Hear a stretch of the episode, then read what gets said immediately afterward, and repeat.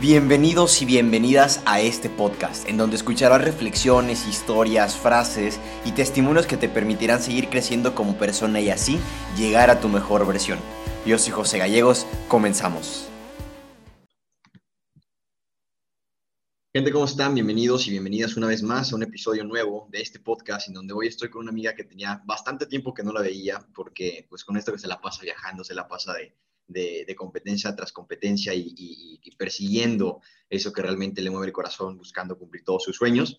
Pues Ledia, te doy la bienvenida, te doy las gracias también por haber aceptado venir a, este podcast, a grabar este episodio y platicar un, ratito acerca de tu experiencia de vida desde, tu, desde tus diferentes áreas. Entonces, bienvenida y pues, ¿cómo has estado? Ay, muy bien. Muchas gracias a ti por invitarme a un episodio de tu podcast. No, la verdad es que es un gusto platicar con, con la gente, el poder compartir un poquito. Y, y, pues bueno, para los que no saben, les voy a dar un poquito de contexto para que no estén de, güey, contexto, please, antes de empezar el, episodio. Aquí mi amiga es gimnasta, yo le, yo le diría, no, no, estoy seguro, pero es gimnasta profesional, ha competido en diferentes modalidades, en diferentes lugares, ha estado en varias partes del mundo. Y bueno, hoy vamos a platicar acerca de, de lo que hay detrás de un atleta, de una campeona panamericana, de una medallista que pues como cualquier otra persona ha tenido que hacer ciertos sacrificios en su vida, que ha tenido que hacer y deshacer también parte de, lo que tenía en mente o de los sueños que a lo mejor tenía plasmados en su bucket list cuando tenía, no sé, 10, 12, 16 años y que ahorita puede ser una realidad diferente, ¿no? Entonces, eh, yo pensé que no estaba aquí en la ciudad, pero resulta que está aquí en Tampico. Entonces, yo, a mí me gustaría saber, para ti, cómo fue el proceso de, adaptarte a estar en un centro de alto rendimiento, aislada, que digo, en pandemia, pues creo que eh, para los deportistas es algo común el estar aislados, el estar en concentración, pero ¿cómo fue para ti el estar, pues por tiempos muy prolongados en tu juventud o de ahorita también, eh, preparándote para una competencia? ¿Cuál ha sido así como eh, el momento en donde dices, pues bueno, es lo que me toca, ¿no? O sea, ¿cómo fue para ti el decir, ¿sabes qué? Pues voy a estar en ese centro de alto rendimiento, entrenando, preparándome, pero ¿cómo ha sido para ti esa experiencia de pronto? Pues en realidad no fue como, no fue algo muy difícil para mí eh, irme, de, dejar mi hogar, dejar a mi familia para estar en, en la Ciudad de México, en el CENAR, en, en esta instalación para poder entrenar, porque desde que era gimnasta juvenil, eh, fui seleccionada también de juvenil. Entonces íbamos muy seguido a, esta, a estas instalaciones del CENAR y nos concentraban un mes, dos meses antes de irnos a, a alguna competencia importante. Y pues ahí nos tenían este, este tiempo que te digo, un mes, dos meses, ya después competíamos y ya de nuevo regresábamos acá a Tampico donde entrenábamos este, normal y así.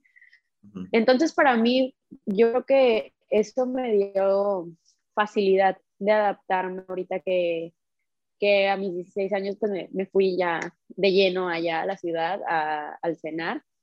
Y pues yo creo que ha sido un proceso bastante ágil, bastante fácil y pues ahí la llevo. Me gusta, me gusta estar allá. ¿A cuántos años tenías cuando empezaste a hacer gimnasia? O sea, ¿cuándo fue la primera vez que hiciste gimnasia en tu vida? Uy, muchos dicen que a los dos, otros que a los cuatro, pero yo creo que a los cuatro porque a los dos sí es como muy, muy chiquita para, como para tener un razonamiento de, de hacer gimnasia, ¿no? Entonces a los, a los cuatro fue cuando empecé bien a, a practicarla. Ya, a los cuatro años. ¿Y cuánto tiempo pasó para que se convirtiera de un hobby o de una actividad extra en tu vida a que se convirtiera en lo que es pues lo que se ha convertido al día de hoy? O sea, ¿cuándo fue como, o sea, cuánto tiempo te llevó? O más bien, ¿a qué edad se volvió así como de vamos a competir y, se volvió algo más consciente, ¿no? Algo de más disciplina y de más entrega. Pues en realidad en la gimnasia es por categorías. Entonces la más, aquí en México la categoría pues de más chiquita se le llama clase 4, luego clase 3, clase 1A y 1B. 1B es este, mayores ya, la, categoría pues más grande en la que estoy ahorita.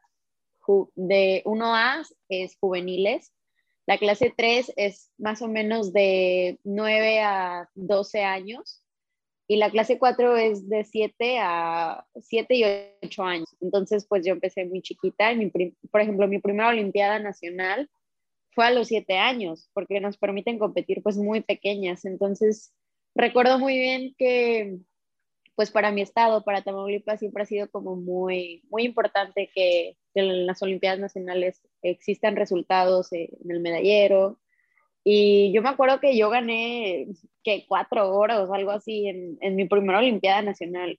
Y, y, todos muy emocionados me decían como, ganaste, ganaste una Olimpiada, no sé qué.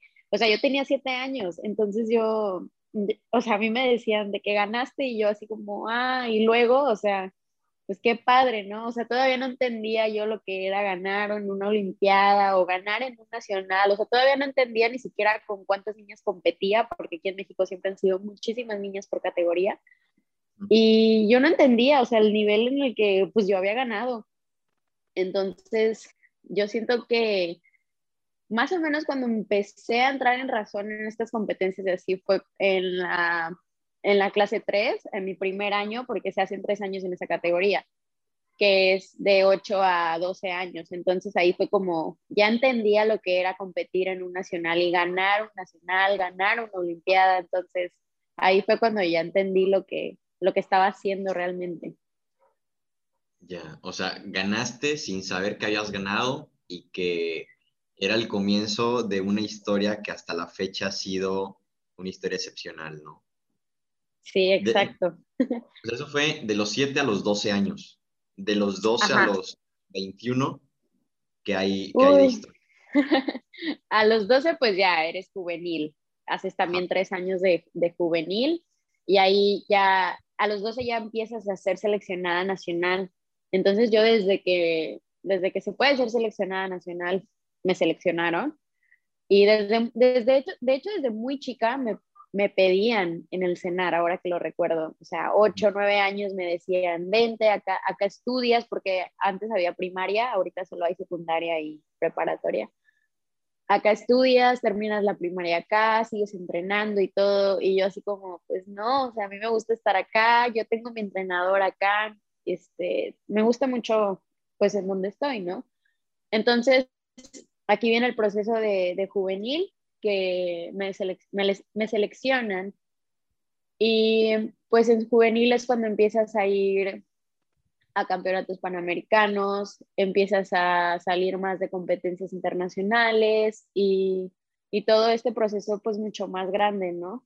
Y terminé mis tres años de juvenil siendo campeona panamericana, este, medallas en, en torneos este, internacionales, asistiendo a Copa a Copas del Mundo, campamentos así en, ¿qué te digo? Bulgaria, dos meses en Bulgaria, y Rusia, dos meses en Rusia, así, o sea, prácticamente yo vivía con mi entrenadora, o sea, yo me salía de mi casa súper temprano, comía fuera del gimnasio eh, y me volvía a entrenar y llegaba hasta, hasta la noche a mi casa, o sea, no tenía casi que vida social. Eh, en la secundaria me tuve que meter a una secundaria que si te la menciono no creo que la conozcas porque no, o sea, era la única secundaria que me dejaban nada más ir dos horas y me ayudaban a pasar las materias. Entonces no era como que, no me gustaba mucho ir a la secundaria, entrenar. Entonces me la pasaba en el gimnasio en la mañana y en la tarde. Y ahí fue cuando ya empiezas a entender el nivel de exigencia, que es muchísimo más alto, muchísimo más grande. Ahí vas viendo de que los demás países, las demás competidoras, y ahí fue cuando abres más el mundo, este, más internacional el asunto, entonces ya abres los ojos y, y pues te tienes que nivelar a los demás países. Ya, fíjate que hace poquito platicaba con Laura Puentes, que ella también es campeona panamericana, nada más que su disciplina es, es frontón y, y, y front tenis con paleta goma y paleta basca y demás. Y yo le preguntaba esto, ¿no? O sea, ¿cómo fue para, para ti el experimentar competir con personas de otros países? Y algo que me contestó fue de, pues a lo mejor tú, tú ubicas a la gente local, tanto de tu ciudad, de tu estado y de tu país, ¿no? Conoces como ciertas habilidades, como que tienes referencia de, ah, tal persona es la campeona desde hace tantos años o tal entrenadora tiene tiene tal antecedente, pero de pronto te enfrentas a, una competencia totalmente distinta, que incluso aunque no, no lo parezca, la genética juega un papel muy importante y dependiendo del deporte que practiques, tienes como de, ah, pues mira, este tiene tal ventaja, tiene tal desventaja y cómo puedes tú pues, entrenar eh, para pues, hacerles competencia, ¿no? O sea, ¿cómo fue para ti eh, el enfrentarte a tu primera competencia internacional?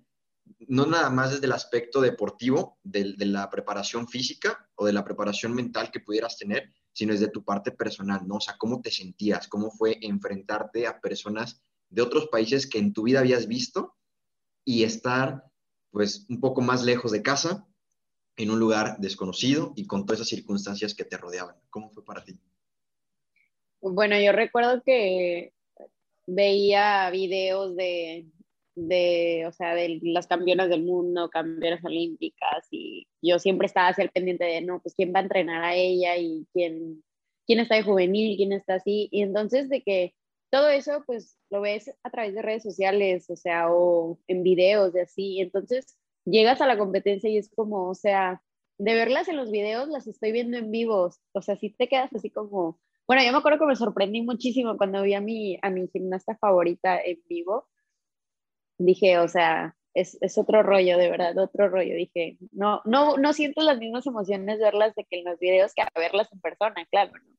Entonces, no, ella ya, ya, estaba retirada, Ah, Entonces, la, vi, la vi de entrenadora y, y vi a, las niñas que entrenan y pues sí te quedas así como, para empezar, sí tienen una complexión muy diferente a las mexicanas. Eh, ellas pues son muy altas, muy delgadas, o sea, pero por, por genética, entonces nosotros pues como somos muy variadas en ese aspecto, eh, sí te quedas así como está flaquísima, o sea, sí comerá y así, pero siento que siento que no me, no me sorprendió tanto al punto de tener como miedo de competir contra ellas o algo así, sino al contrario, te motiva. Bueno, a mí, a mí me motivó muchísimo verlas y pues ellas más hacían y yo quería hacer más, entonces, o sea, o yo quería estar a ese nivel y eso es lo que sigo, o sea, se sigue aprendiendo eso de toda la vida. Siempre vas a aprender algo de alguien más, o sea, nunca dejas de aprender. Ya. Qué cool. De hecho, ayer creo que vi una foto de eso en donde estaba Cristiano Ronaldo, Cristiano Ronaldo y este Mbappé y decía de, ahí tienes que trabajar tanto hasta que tus ídolos se conviertan en tus rivales. O sea, y ponía la foto de Mbappé con una foto de Cristiano hace como 15 años y ahorita se iban enfrentando. Entonces te preguntaba eso de si tu gimnasia favorita que, que, tú la veías en videos, competías contra ella, porque, o sea, por el simple hecho de verla, la cabeza te vuela porque dices, es que hizo esto y estuvo aquí, pasó por esto, y, o sea, el que te cae y caes en cuenta de, yo estoy aquí también, ¿no? O sea, puedo llegar incluso hasta más lejos que ella y es como un golpe de, motivación, un golpe de energía para ti por dentro, que dices, pues ha valido la pena todo lo que he tenido que pasar, ¿no? Que es lo que comúnmente no se ve. Digo, yo te veía muy poco en la escuela y sabía que, que pues tenías que a veces presentar cinco exámenes en un día para decir, oye, pues mira, ya presenté mis exámenes, ya entregué todos mis proyectos, todas mis tareas, me tengo que ir a competir. Sea, ¿cómo fue para ti el mezclar la escuela con el deporte? O sea, ¿no hubo un momento donde dijiste, no sabes qué, no puedo? ¿O siempre fue de, eh, pues bueno, si hay sacrificio, hay un poquito de sufrimiento, un poquito de ah, dormir dos horas al día, pero todavía puedo? ¿O si hubo un punto donde dijiste, sabes qué, adiós, bye, no puedo? Pues yo creo que nunca dije eso porque hasta la fecha sigo estudiando. Entonces, eh, pero pues en la primaria, pues fácil, ¿no? La primaria, la primaria. Este, Era más fácil, estaba más chica, solo entrenaba en las tardes, entonces iba perfecto en las mañanas a la escuela y así. El momento fue eh, cuando salí de sexto de primaria, que te cuento, eh, y pues yo estaba escogiendo a qué secundaria irme, ¿no? Y pues en todas las secundarias me decían así como, pues es que no, no puedes venir nada más cuatro horas o tres horas, tienes que venir de que a todas las clases y así. Y yo le explicaba mi situación de que no, pues es que soy gimnasta, no sé qué, y me decían no, no, no y no. Y yo, bueno, pues ya. Resulta que hay una secundaria, una secundaria técnica aquí en Tampico, que, que me apoyó muchísimo en mis tres años de secundaria. Eh, literal, ellos sí me dejaban ir nada más dos horas al día y casi que tres veces a la semana, O sea, luego, o luego ni iba, cuando tenía que competir o irme de campamento de plano, ni siquiera iba. Entonces me apoyaron muchísimo en eso. Igual mis compañeros, o sea, yo decía, pues, ¿qué hago? O sea, me tengo que hacer amiga de ellos para que me ayuden con, con mis tareas, con, con, los trabajos que tengo que entregar, o sea, y era de las que estaba yo, no sé, en, Rusia y le preguntaba de que a mi amiga, de que, oye, pues, ¿qué encargaron? Y así, o sea. Entonces, como que siempre, siempre he sido disciplinada en ese aspecto, la verdad, en, mezclar la, la escuela con la gimnasia. Y cuando entré a prepa, pues sí, también este, de hecho, eh, Elías me apoyó muchísimo también. Eh, me ayudaban a hacer exámenes, de que tres exámenes al día, cuatro exámenes al día, y para que te vayas de que vas a tu competencia y regresas, no importa, de que me entregas después, de así. Entonces yo siempre, como que todo, todas las veces que te presentabas en las escuelas y cada año que cambiabas de salón era, soy gimnasta, casi no vengo, este, te, necesito que me ayudes. Sí, hasta la fecha es como que cambio ahora de, de, de, semestre de materias y es como, profe, soy del programa Elite, ahorita estoy estudiando en la Nahuac Sur y hay un programa que se, que se llama el programa Elite, que es el programa que más ha apoyado así a, a, muchísimos atletas, este, no, solo, no solo gimnasia rítmica, hay de todas las disciplinas y muchos olímpicos, muchos campeones del mundo, etcétera y también son, ese, ese programa me ha ayudado muchísimo de que en ese aspecto de que las faltas, de que te respetan tu beca, te, te ayudan en los trabajos, etcétera. Entonces, ahorita es como en la universidad, digo, va a sonar muy, muy raro, ¿verdad? Pero siento que es con lo, en lo que menos he batallado en ese aspecto de mezclar la gimnasia con la escuela, porque este programa nos ayuda muchísimo. Increíble, ¿no? Pues qué bueno, digo, yo no sabía que existía un programa dentro de la NAWAC que, que, fuera, o sea, por el nombre me imagino que es específicamente para atletas de alto rendimiento, ¿no? De diferentes eh, disciplinas. Sí. Pero qué padre que la escuela se haya puesto en ese, o sea, se haya puesto a trabajar en un programa que se enfoque solamente en eso, porque es una atención personalizada, literal. Y qué padre que les estén dando todas esas facilidades. Y oye, ¿sabes en qué acabo de caer en cuenta? Llevamos creo que 10, 15 minutos hablando. ¿Qué deporte haces? Porque, o sea, digo, yo sé qué deporte haces, pero la gente a lo mejor no está escuchando no te conoce y una disculpa por eso. Pero, a ver, Ledia Juárez, 21 eh, años, 20, 21 años, ¿qué deporte 19 haces? 19 todavía, 19. ¿Eh? ¿Cómo? Ok, Ledia Juárez, 19 años, ¿qué deporte practicas? Perdón. Gimnasia rítmica, la de los aparatos, porque siempre nos confunden con la artística, la de las barras y eso, la viga, no, somos hacemos aro, pelota, clavas, listón, la de la música. Ok. Eh, ok, bueno, después de este pequeño paréntesis para dejar bien claro qué deporte practica, porque ya platicamos a, dónde se ha ido, cómo ha sido la escuela, cómo ha sido competir en tema internacional, y se me había olvidado por completo que no les dije qué deporte practicaba, pero de, todas esas de, de, pelota, de aro, ¿cuál es la que más te gusta? ¿Cuál es la que más te... ¿Cuál, cuál, cuál es la que más disfrutas? La que más disfruto siempre ha sido la pelota, aunque dicen que es el aparato como más traicionero a la hora de competir, y sí lo creo, pero me gusta muchísimo la pelota, se me hace tan, o sea, a mí es un aparato que no se me dificulta mucho, o sea, casi nada, entonces me gusta muchísimo la pelota.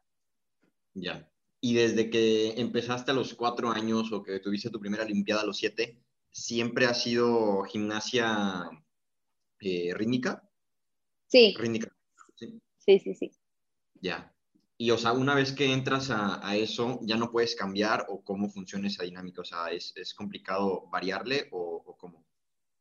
No, o sea, si entras a una disciplina y ya estás inscrita a esa disciplina y todo, eh, pues tienes que seguir con esa disciplina, a menos a que ya no quieras practicar gimnasia rítmica y te llamó más la atención la gimnasia artística, entonces te tienes pues que dar de baja en la rítmica y empezar a practicar artística. O sea, no puedes hacer las dos disciplinas al mismo tiempo. Ya, te tienes que enfocar en una nada más. Sí, sí, sí, sí. Ya, ok, ok. Eh, otra pregunta que yo tenía eh, enfocada a esta parte, ¿no? La famosa disciplina, que creo que es el tema más importante para todo atleta, porque disciplina no solamente te abarca en la parte pues física, ¿no? De qué tanto entrenas, que ha de ser más de cuatro, seis, ocho horas diarias, ¿no? diferentes sesiones, diferentes ejercicios, diferentes técnicas y demás. Eh, pero ¿cómo ha sido para ti el, el, enfrentar el famoso momento que todos dicen de, ¿cómo le haces cuando no tienes motivación? ¿O cómo le haces cuando te duele el cuerpo? O, o, que tienes que entrenar en vacaciones, o etcétera, etcétera, ¿no? Típicas frases que dicen, o sea, ¿cómo ha sido para ti el poner en práctica la disciplina en, en, en todo lo que has estado haciendo en el aspecto deportivo? Uy, pues mira, la verdad yo creo que a mí lo de lo que más me falla a comparación de cuando me duele el cuerpo o qué es el factor que más como que me da lata, yo creo que es más como la mente. Casi el, cuerpo no es el que me da lata, de hecho, gracias a Dios nunca he tenido ninguna, ninguna lesión así muy grave, fuerte, ninguna operación, nada. Este, y espero que así, así siga. Y yo creo que la mente es como lo que más, bueno, es la que te mueve, o sea, la mente y el cerebro es la que mueve al cuerpo. Y es, a veces sí es muy difícil controlar los pensamientos. Yo antes eh, era muy, muy ansiosa en el momento en el que tenía que competir, no sé, un sábado y un jueves ya estaba como como ansiosa de, uy, ya, ya voy a competir el sábado y, y luego no dejaba de, o sea, sí, en algún momento súper normal en la escuela, algo así, y yo pensando en mis rutinas y es como, no, o sea, creo que eso es, eso es lo que más he tratado de, de, arreglar y que me, haya, que me ha ayudado muchísimo de no, no comer ansias, no pensar de más, o sea, simplemente como que dejar, a veces tengo que dejar muchas cosas que fluyan para que mi mente pues esté tranquila, ¿no? Digo, si mi mente no está tranquila, no es como que mi cuerpo vaya a estar este, tranquilo también, digo. Entonces yo siento que la mente es como lo que más, lo que más te debe de, de ayudar a motivarte. Totalmente. O sea, como tú solo, sí. Muchos dicen que, que, que no, pues a mí me motiva mucho mi familia o este factor o el otro. O sea, sí, hay muchos muchas cosas ajenas a ti que sí te motivan, este, pero yo siento que al final de cuentas, como es un deporte, bueno, yo soy individual, entonces soy, este, yo hago mi rutina sola y yo siento que yo misma soy pues la que va a estar ahí en, en, la alfombra y la única que se tiene que motivar en ese momento voy a ser yo. O sea, no va a venir mi mamá de que a pasarme y a decirme, vamos, tú puedes. O sea, claro, lo puede hacer en las gradas, pero en el momento en el que estás en la alfombra estás completamente sola, o sea, solamente estás tú. Entonces tú sola te tienes que motivar, tú sola tienes que pensar, tú sola tienes que resolver si algo no viene bien, tú sola tienes que como tratar de, pues, empujarte, o sea, de hacer las cosas, o sea, hacerlo por ti. Me agrada, me agrada. De hecho, dos cosas. La primera, es que a mí hay, hay un atleta que le mando un saludo, digo, no, no creo que escuche el episodio, pero le mandamos un saludo, esto va a salir en Instagram. Rojo de la Vega, que es un atleta también eh, que admiro bastante, dice que o sea, el hacer ejercicio no es nada más cambiar tu, tu cuerpo como tal, ¿no? De estar acá con pues con un aspecto físico llamativo, vamos a llamarlo así, sino que hacer ejercicio te permite acceder a tu mente porque llega un punto en donde te llegan un chorro de pensamiento, ya sea cuando sales a correr, cuando estás haciendo tu rutina, cuando estás levantando lo que tú quieras. Es como, ¿cómo lidias con esos pensamientos de, o sea, me duele, ya no puedo, ya me cansé, ya déjalo, ya vámonos, o, o sea, ya me aburrí, o y ahora qué sigue, etcétera? Entonces, el, el, hacer ejercicio es como un medio para poder acceder a tu mente y poder lidiar con esos pensamientos que te surgen.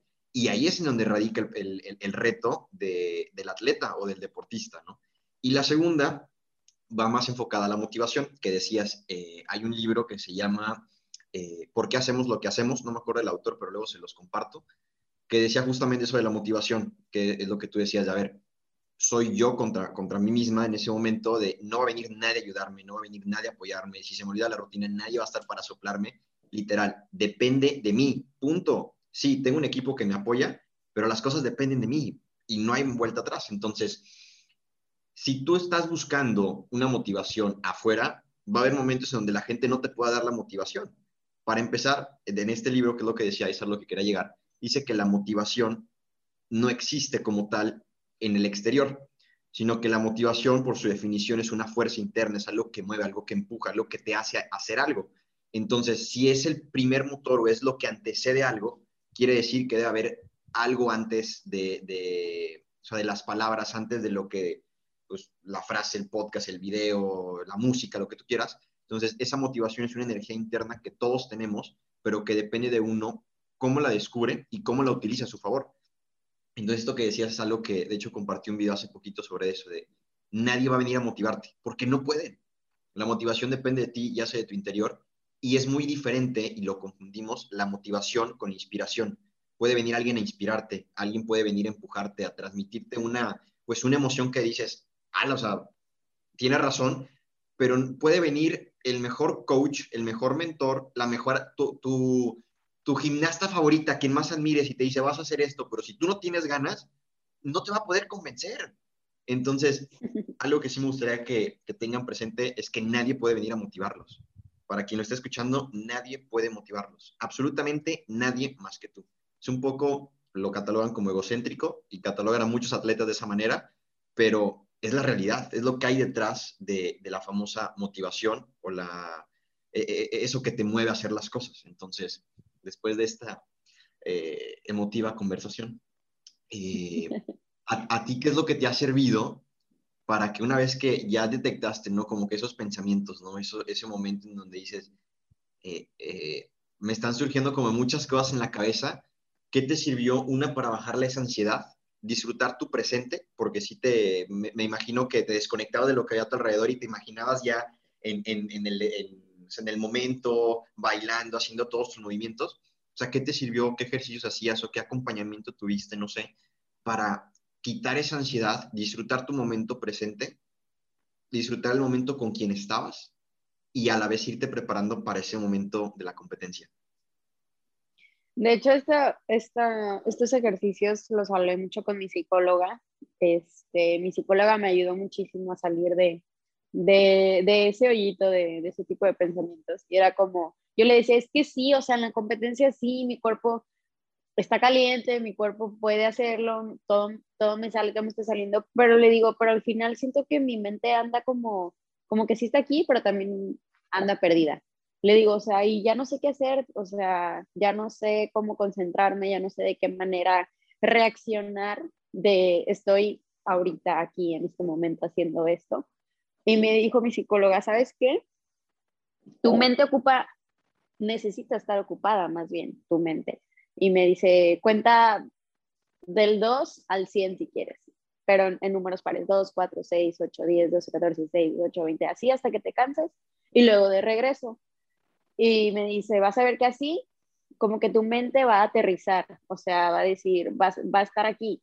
Y la verdad sí me sirvió, o sea, me ves ahí caminando de que en el área de calentamiento atrás, de que de un lado a otro, de que 2, 4, 6, 7, 10 y luego de regreso. O sea, como que ese ejercicio sí me ha servido mucho como para centrarme atención en lo que estoy haciendo en ese momento y no estar pensando en cosas que, que o que quiero que pasen o que, o que van a pasar.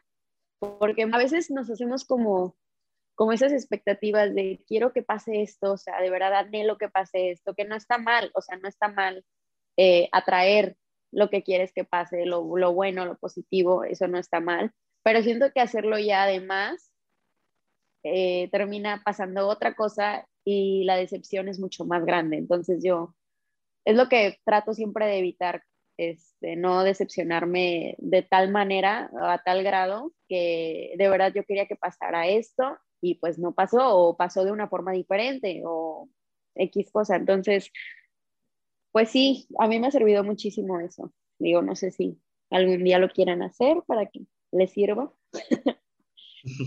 Si alguien lo necesita, ya tienen ahí un consejo. Otros también recomiendan los ejercicios de respiración, de cerrar tus ojos, le llaman también centramientos, en donde solamente te enfocas en tu respiración, te llegan ciertas cosas, ¿no? Pensamientos y es como, yo aquí tengo un cuaderno donde tengo anotadas como ciertas cosas para, para preguntarte o que me vas diciendo para tenerlas presentes. De, o sea, sí llega algo a tu cabeza, pero literal como un cuaderno, agarras la hoja, le das vuelta y otra vez en blanco, ¿no? Ayuda muchísimo. No les voy a decir que es fácil, porque te llega hasta lo que no te puedas imaginar, o sea, pensamientos de lo más raro, de lo más random posible, pero sí es un ejercicio bastante interesante que yo solamente lo hice como dos, tres veces antes de, de, entrenar porque nos estamos preparando justo para una competencia, pero bueno, hashtag COVID, pandemia y valió todo, ¿verdad? Pero el, mi, mi, coach es mucho de, eh, de, acceder a tu mente, ¿no? De, o sea, de controlarla y, y, nos daba ciertos tips, ¿no? Y hubo un día de, dice, el calentamiento va a ser este. Quiero que todos se sienten, posición cómoda, como quieran, y solamente quiero que respiren. Y nos iba contando como que inhalaciones, agarrar, sostener el aire, y exhalarlo. Y la verdad es que entrenamos o sea, todos. O sea, no hubo ni una persona que no sintiera la diferencia al momento de entrenar. Y nos fue, nos fue muy bien, disfrutamos el entrenamiento, o sea, obviamente le sufriste, pero o sea, lo, lo, disfrutaste. Eh, pero hoy te mencionaste algo de que la decepción fuera menos, menos fuerte, ¿no? ¿Ha habido algún punto en, esta, en todo este trayecto, ya sea en tu vida personal, en tu vida eh, profesional o en tu vida deportiva, en donde hayas tenido que enfrentar un momento así de, de, de, alguna caída o de algún... Caída me refiero a un momento bajo en tu vida, no una caída como tal de, que te tropiezas o algo por el estilo, no, no, no, sino de un momento de esos de breakdown o que dices, ¿sabes qué? Ya no puedo más, esto no va por aquí, o que digas, estoy hasta la madre de todo, me rindo. Sí, hay, hay mucho... Ay, Perdón. No, no, no, venga, venga, venga. O sea, ¿cómo lidiaste con ese momento para ti? Hay muchísimos momentos que te puedo platicar porque he tenido muchos momentos. Okay. Pero te voy a platicar uno que, que me acuerdo muchísimo de él. Y es, fue cuando nos estábamos preparando para centros, para Juegos Centroamericanos, en, que fueron en Barranquilla en 2018. Y hicieron un selectivo, recuerdo, éramos cuatro, bueno, éramos seis gimnastas, lo hicieron en la Ciudad de México, en Ensenada justamente, en el cual yo gané el selectivo y las primeras tres nos fuimos, las primeras tres que ganaron ese selectivo nos fuimos de gira a la Copa, a varias copas del mundo y a unos, un campamento en España, etcétera, ¿no? Para la preparación.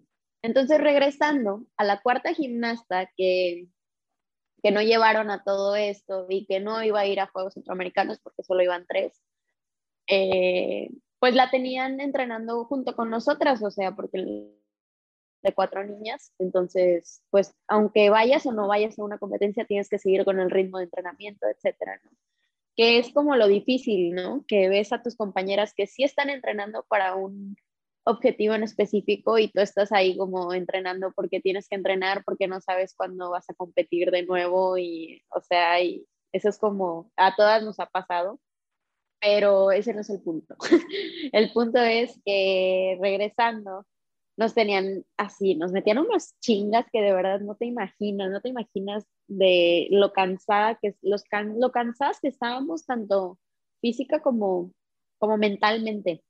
Y llegó este punto en el que yo yo mental ya no podía porque todos los días era de que estaba mi entrenadora, ya no es mi entrenadora, todo, casi que todos los días nos, nos atacaba muchísimo con ¿sabes qué? Si tú no quieres entrenar, dime porque mando, mando a esta niña. Dime, dime, dime, así te hayas ganado tu lugar, no nos importa si te, si te ganaste tu lugar, tú, mm, si no quieres entrenar, si no estás dando esto, esto y esto, pues mandamos a la otra. Eran como, era como una amenaza que, que pues sí la pueden cumplir, o sea, entonces pues tú como que más tratabas o, o o sea, tratabas y hacías las cosas cada entrenamiento para que de verdad pues no te quitaran tu lugar, que pues, tú te lo ganaste y todo. Y llegó un, momento en el que yo dije, ya no puedo, o sea, ya no puedo. Me acuerdo que ese día me corrió del entrenamiento mi entrenadora, no me acuerdo ni por qué me corrió, pero pasa, pasaba muy seguido. pasa muy seguido en la gimnasia que te corren de un entrenamiento, no es como algo así Y, me, y yo salí llorando, o sea, pero llorando a un nivel de ya, o sea, ya, ya no quiero estar aquí. Yo le marqué a mi mamá y le dije, mamá, sí, o sea, le dije, mamá, ya no quiero estar aquí, ya, ya de verdad no quiero estar aquí, hago mis maletas y me voy, me salgo de la gimnasia, no me importa, o sea, yo, yo enojada digo, pienso, o sea, no, yo enojada no pienso, o sea, digo cosas que de verdad como vengan, pues las digo, ¿no? Y, ajá, y le empecé a decir, no, ya no quiero estar aquí, voy a hacer mis maletas, me voy a, me voy a ir a la central, este, me recoges allá en mi casa, no sé qué. Ya no puedo, le dije, ya no puedo, ya no quiero estar aquí, no le quiero ver la cara a mi entrenador, no le quiero ver la cara a mis compañeras, no me importa, le dije, no me importa si yo me gané el lugar, no me importa si estábamos creo que a dos semanas de irnos, le dije, no me importa si estamos a dos semanas o a dos días de irnos, ya no quiero estar aquí, o sea, yo le decía, no quiero, no quiero, no quiero, o sea, y no me sacaban de ese no quiero, hasta que ya calmada, o sea, ya pasaron horas de que lloré, lloré, lloré, lloré, y dije, o sea, fue un mal día. Al final dije, fue un mal día, o sea, ¿qué me cuesta bañarme, levantarme al día siguiente, cambiar mi actitud, poner otra cara, ir, si ofendí a mi entrenadora, pues disculparme con ella y volver a comenzar? O sea, al final, pues un día nuevo es una oportunidad nueva o de ser mejor o de ser peor, dije. Y pues, ¿qué prefiero? Prefiero ser mejor. Así. Dije, no, o sea, ¿Sabes qué? Sí, sí es cierto. Estoy a dos semanas de irme a mis primeros Juegos Centroamericanos y, y, o sea, esta oportunidad no la tiene nadie. O sea, dije, ya quisiera, o sea, la niña que no quedó en, en el selectivo, tener la oportunidad que estoy teniendo yo y dije, no, o sea, no voy a regalar la oportunidad que ya tengo.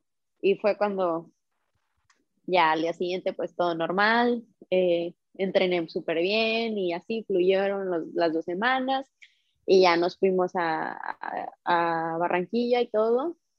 Y yo creo que ahí fue otro, otra experiencia que cada que la cuento todavía como que le lloro un poquito, pero este, está ahí como la espinita de concursar, ¿no? De participar en, en estos Juegos Centroamericanos.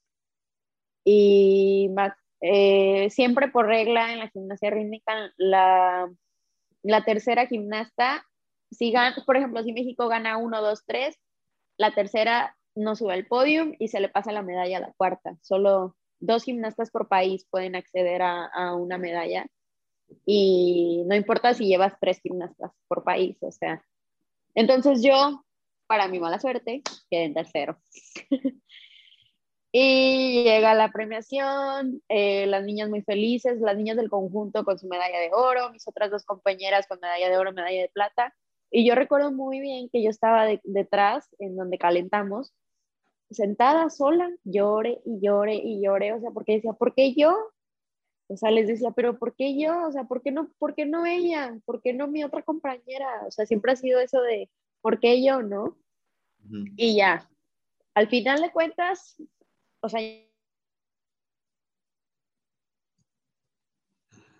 esa medalla, esa medalla era tuya, es más, ni siquiera era de bronce, era de, era de oro, no sé qué, y le dije, Isa, y yo, pues por no ser grosera, sí las abrazaba y así, pero ni siquiera tenía como palabras para, para decirles de que, pues algo, o sea, no me sabes que llorar y llorar y llorar. Y hasta que llegó mi fisio, que ahorita ya no es nuestro oficio, desgraciadamente. Y, y me dijo muchas, unas palabras que pues siempre se me van a quedar grabadas, ¿no? De que, ¿sabes qué? Tú eres más que esto, no te preocupes, tienes 16 años, o sea, ni siquiera sabes lo que te espera en un futuro, no, no dejes que algo así te haga sentir como la peor atleta del mundo, porque no lo eres, o sea, al contrario, algo así como que me ayudó a madurar muchísimo, pero muchísimo, o sea, yo creo que muchas veces los golpes que, que te dan, esos golpes deportivos que, que, pasan, son los que te ayudan a, a ser mejor. O sea, no es broma cuando de verdad algo no está bien y no está pasando bien y así. No es broma cuando te dicen va a llegar algo mejor, va a estar muchísimo mejor, o sea, o cuando te digan, pues sí, que todo va a estar bien, porque de verdad en algún momento todo va a estar bien, o sea, no siempre todo va a estar mal, no siempre vas a llorar, no siempre vas a estar en depresión, no siempre, no siempre va a ser negro, o sea, de verdad sí, sí va a haber un día en el que te rías hasta de, de esas cosas que, que, te pasan, porque sí es real, digo, si te terminas riendo de muchas cosas, digo, yo ahorita me río de cuando me corrió mi entrenadora, porque digo, ay, o sea, por una tontería, ¿no? Pero sí, esas son, esas son varias anécdotas que, que las recuerdo y y digo, pues yo creo que por eso estoy aquí, ¿no? O sea, estoy en donde estoy, por todo eso y por lo que falta. Sí, aunque en el momento no lo, no lo comprendamos o no lo entiendas de, o sea, bro, es, es, de los peores momentos que me he sentido en mi vida y vienes a decirme que todo va a estar bien, o sea, se la quieres mentar y lo quieres mandar bien lejos, pero evidentemente ya después cuando pues se baja un poquito, ¿no? El, el eh, la emoción del momento, te das cuenta de, pues sí, puede, puede, que sea cierto. Como que todavía regañadientes, pero puede que sí. Pero oye, eso, eso de la medalla, ¿tú ya lo sabías? De, de que solamente le daban medalla a dos? O... Sí. Ah, ok. Ya. Sí, es una regla en, en todo el mundo, o sea, es ah, básico. bueno, al menos en la gimnasia, sí, es, es básico, entonces. Y luego no, te imaginas los comentarios en, en, los videos en vivo de que no, ¿cómo crees? La otra mexicana sin su medalla. Y luego criticaban y se echaban a, de que a la colombiana, que fue la que pues haga, le dieron mi medalla, de que no, esa medalla no es tuya. No, puras cosas que, pues, ¿qué te digo? No, hay mucha gente que, que comenta luego en, en competencias de así desgraciadamente hay mucha gente que luego hace comentarios muy negativos que no, no sabe, este, no sabe la realidad de lo que está pasando, ¿no? O de lo que, o de lo que significa nuestro deporte, o cómo se califica, etcétera. Entonces hacen suposiciones y, y pues desgraciadamente empiezan a hacer comentarios muy, muy malos o negativos hacia, pues hacia la gimnasta, que al final de cuentas los vea o no los vea, pues sí te hace sentir así como, o sea, sí, sí llegas a verlos y es como, ay, pues qué feo, ¿no? O sea, sí sientes, pero ya después, pues aquí se te olvida. Es que también siento que a veces la, la, gente que hace ese tipo de cosas, digo, una es su trabajo, mm, no me gusta la manera en la que lo hace, definitivamente, lo digo abiertamente y sin miedo a que me digan o me tiren algo, no me gusta cómo lo hacen, porque siento que separan la, la, a la persona, o sea, ponen como su parte personal a un lado y solamente la ven como la atleta, es como de, brother, no también siente, se siente súper feo que, o sea, todo lo que estás diciendo, o sea, sí le llega a, sus oídos, así lo llega a escuchar, o al menos le llega el comentario de, oye, están diciendo esto, o va pasando y escuchan, es como de, cuida tus palabras también, eh, porque no sabes qué tanto le pueda, le pueda afectar, ¿no? Y digo, es, es, aparte que está sensible, porque dices, como dices, de esa espinita, digo, yo no viví el momento y se me queda la espina a mí también de, pues qué poca cosa. Si las tres mexicanas hicieron un mejor trabajo, si tuvieron un mejor puntaje y quedaron las tres en, en, en, ese lugar, ¿por qué carajo se lo tienes que dar a otra persona? Nada más porque son del mismo país, pues para que veas lo chingón que somos los mexicanos, punto. O sea, pero bueno, hay cosas que a veces no comprendemos de las reglas que ponen, pero bueno. Eh, pues estamos llegando casi al final de, este episodio. Creo que hay un millón de historias que pudiéramos contar que hay detrás de, toda tu trayectoria, que es relativamente corta. O sea, vas a llegar apenas a tus 20, tienes 19. ¿Cuándo cumple los 20 años? En agosto, a finales. En agosto, ya, merito entonces, unos dos meses más. Sí, eh, sí. Relativamente es una trayectoria corta. Estoy seguro que te quedan todavía muchísimas competencias más, muchísimos retos que tienes que enfrentar y muchísimos aprendizajes sobre todo, ¿no? En este camino que has decidido tomar y que gracias a Dios, gracias a tu trabajo, a tu sacrificio, a tu disciplina, a tu entrega, a, todas esas a lo mejor lágrimas que has soltado y que te han hecho más fuerte física y mentalmente, y la gente que te rodea que ha estado para apoyarte, pues has llegado hasta donde estás y qué es lo que sigue ahorita. O sea, a, corto y mediano plazo, ¿qué es lo que sigue para Ledia Juárez? Uy, pues a corto plazo yo creo que volver a, a competir pronto. Hay dos competencias que van, son aquí en Tampico precisamente y son como las últimas de, del ciclo. Eh, y de hecho, como van a ser Juegos Olímpicos, etcétera, cada, cada nuevo ciclo, que es cada cuatro años, eh, terminando Juegos Olímpicos de Tokio, empieza otro ciclo que es para París 2024 y es un código nuevo, entonces son rutinas nuevas, leotardos nuevos, puede ser músicas nuevas y yo creo que es, ay, sí, es lo más emocionante, la verdad. Este, y yo creo que eh, todo, volver a empezar todo ese proceso de los cuatro, cuatro bueno, tres años ya para Juegos Olímpicos, para volver a tener esa oportunidad de, de buscar un boleto a Juegos Olímpicos, que yo la verdad, así me muero por estar en estos Juegos Olímpicos de París 2024 y pues voy a, voy a hacer todo lo posible, todo lo que sea para de verdad estar ahí y, y pues eso, empezar de, no de cero, empezar eh, otro código, otras rutinas y pues a darle hasta que no me vea en París. Excelente. Ahorita que dices de los uniformes, te o sea, no sé cómo te veas tú en, no sé, 5, 10 años, pero ¿te imaginarías teniendo tu salón de la fama? Estaría padre, ¿eh?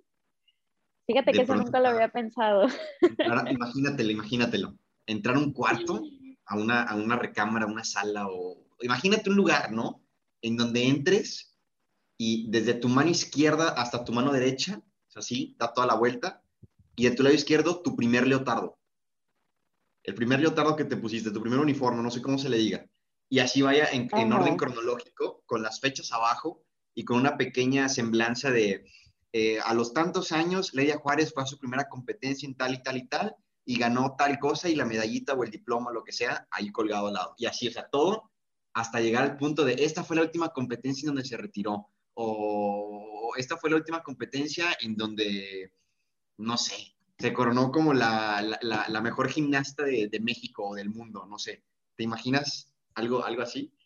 Digo, ahorita que ya me lo planteaste, ya me lo imagino, ¿verdad? Pero antes no, no, me, no, no, me pasaba ni por la cabeza, la verdad, pero sí está, estaría muy padre.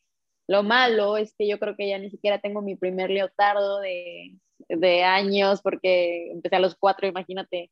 Entonces mi mamá no es como que, no es muy fan de, de, guardar muchas cosas. Okay, Pero sí hay, hay, claro que hay leotardos especiales, o sea, leotardos que tú como gimnasta los recuerdas con, con, mucho cariño y así. Y yo creo que con esos leotardos que, que, para mí son especiales, sí me los, sí quisiera quedármelos, entonces tal vez sí se puede armar un salón de la fama con ellos. Esperemos que se pueda y pues a partir, a partir de ahora no tires ninguno, todos se van a guardar para ese salón de la fama en algunos años. Y pues nada, algún consejo, alguna frase, algo que le quiera decir a la gente que nos escuchó que, diga, sabes que esto vale la pena compartirlo así textualmente y que se lo queden y que posiblemente les pueda impactar en su vida? Híjole, yo para las frases soy muy mala, pero yo creo que... algún, aprendizaje que te haya quedado que digas, ¿sabes qué? Esto me cambió. A mí lo que más me ha ayudado y que me ha cambiado y que sigo haciendo para seguir cambiando y no estar estancada en lo mismo es como yo siento que todo lo que hacemos siempre es cuestión de la actitud que le pongas. O sea, realmente si quieres lograr algo, si quieres cumplir un objetivo, si quieres cualquier cosa, es cuestión de actitud. Porque como tú ya lo mencionaste anteriormente, hay esta, esto lo, lo que te voy a decir es lo que siempre muchas entrenadoras me lo han dicho, de que, ¿sabes qué? Puedes tener todo, así todo a tu alrededor, pero de verdad, si tú no quieres, las cosas no se te van a dar, no se van a cumplir. Entonces, yo creo que para, para que se hagan las cosas realidad es cuestión de actitud y de que tú quieras que pasen, porque si no quieres, si no quieras que pasen, pues no, realmente no, no van a pasar. O sea, aunque digas por fuera, sí, voy, a, voy a sonreír para que para que pase, ¿no? Ay, voy a tratar de estar feliz y por dentro de verdad es como, ay, me vale, o sea, ¿para qué lo hago? O, ay, mejor no, o así, realmente no van a pasar. Entonces, yo creo que todo es cuestión de actitud y de que tú mismo quieras hacer las cosas. Pues gente, creo que mejor cierre no pudimos haber tenido para este episodio. Espero que se hayan quedado con algo, alguna de las historias que, que Leia nos compartió, alguna de las reflexiones que llevamos, o algo de la plática que tuvimos. Si hubo algo, ya saben, compártenlo, etiquétenlo, mándenselo a alguien que le pueda servir. Y pues aquí abajo, en la descripción, porque aquí estamos en Spotify todavía, próximamente, espero se pueda, vamos a estar en YouTube, pero ahorita vamos a estar solamente en Spotify. Les voy a dejar las redes sociales de Ledia, también le voy a, a, a poner una, una relación padre, porque de verdad para mí, mi entera admiración para aquí a la señorita, por toda su trayectoria, por todo lo que ha logrado y lo que ha tenido que sacrificar. Y pues nada, Ledia, muchísimas gracias por aceptar la invitación a este podcast y pues nos vemos el próximo viernes con un nuevo invitado, con un nuevo tema y con muchos aprendizajes que estoy seguro les puedan servir en su vida. Entre la música.